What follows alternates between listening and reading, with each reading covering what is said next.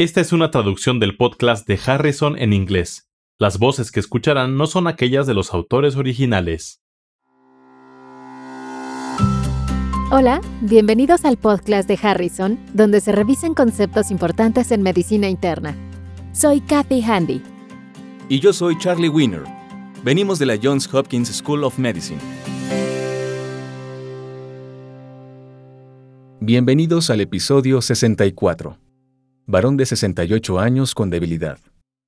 Se trata de un varón de 68 años que se presentó a la sala de urgencias con debilidad en cara, brazo y pierna del lado derecho, que comenzó súbitamente una hora antes de su llegada. El paciente fue llevado por su esposa, quien puede proporcionar información. El paciente está despierto y alerta. Entiende claramente las preguntas, pero tiene problemas para responder porque no puede encontrar las palabras correctas y tiene disartria. La exploración física confirmó la presencia de hemiparesia del lado derecho de la cara, brazo derecho y pierna derecha con disminución de la sensibilidad. Los reflejos del lado derecho se encuentran disminuidos, pero a la izquierda son normales. Además, hay desviación de la mirada a la izquierda. Con base en estas manifestaciones, este paciente debe ser valorado inmediatamente por accidente cerebrovascular isquémico. ¿Cómo se describiría su afasia?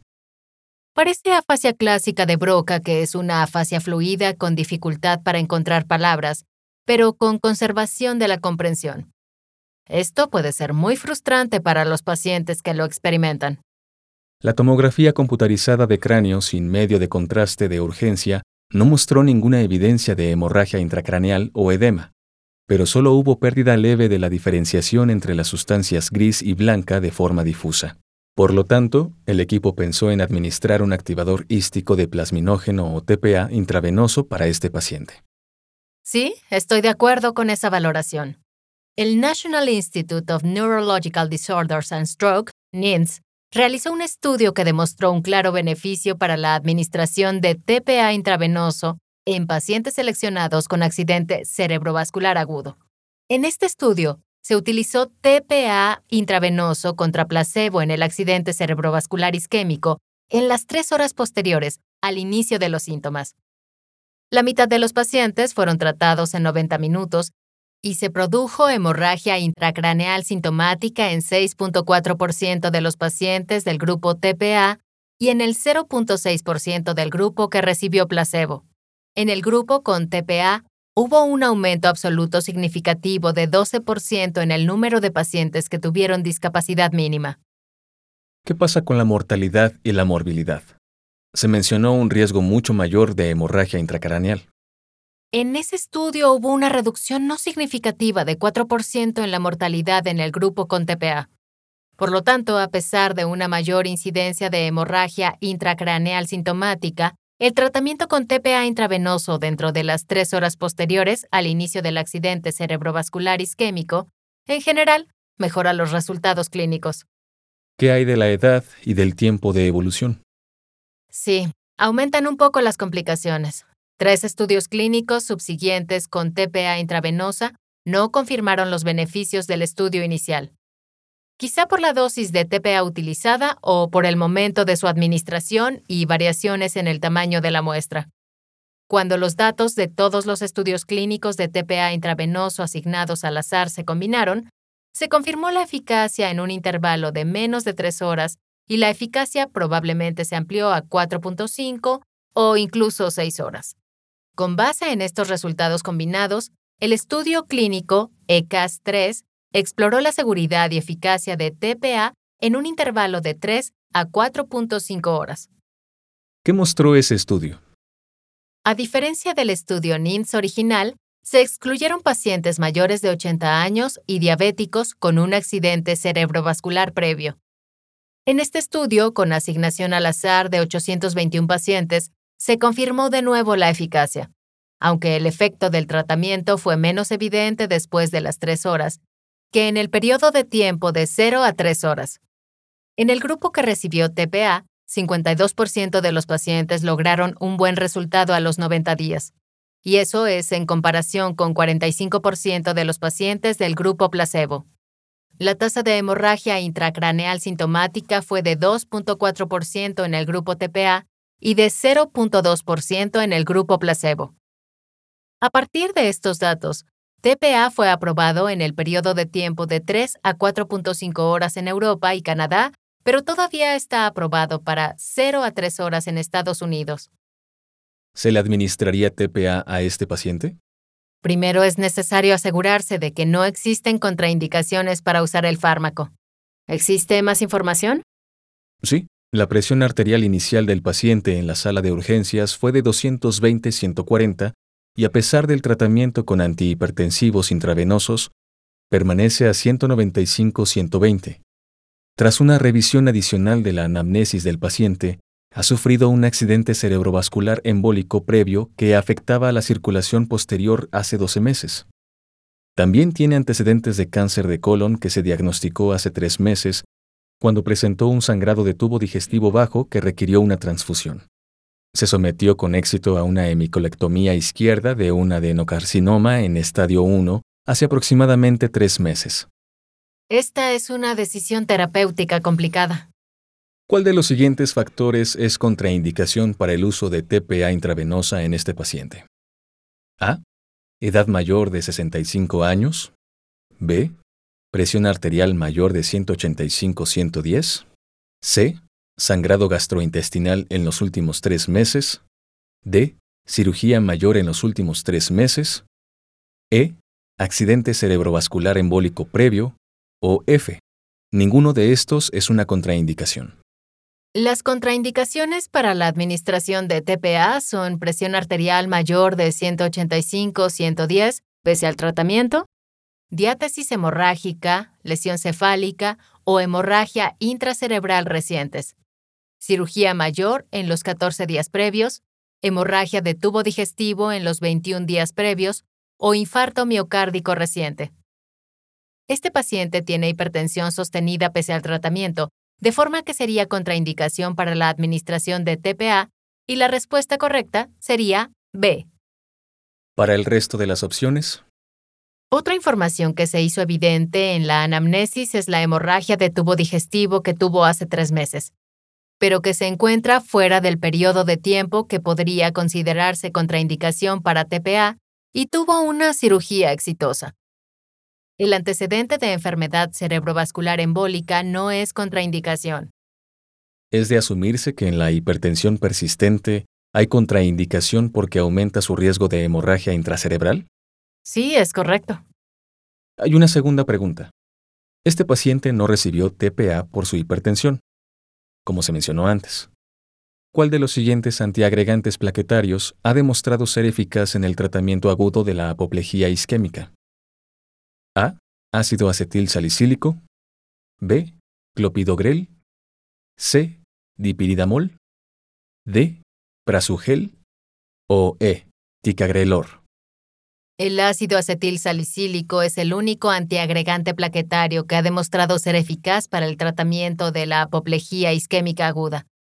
Los estudios clínicos grandes, IST y CAST, encontraron que el inicio de ácido acetil salicílico en las primeras 48 horas, a partir del inicio de la apoplejía, reducía el riesgo de recurrencia y de mortalidad. En el primer estudio se incluyó a 19.435 pacientes que recibieron 300 miligramos de ácido acetil salicílico por día, con lo que hubo una reducción ligera en las defunciones a 14 días, disminución significativa en apoplejía isquémica recurrente sin exceso del riesgo de apoplejía hemorrágica y tendencia de reducción en las muertes o dependencia a seis meses. En el estudio clínico CAST se incluyó a 21.106 pacientes con apoplejía isquémica que recibieron 160 miligramos de ácido acetil salicílico o placebo hasta por cuatro semanas. Hubo reducciones muy pequeñas en el grupo de ácido acetil salicílico en la mortalidad temprana, apoplejía isquémica recurrente y dependencia al momento del alta o de la defunción.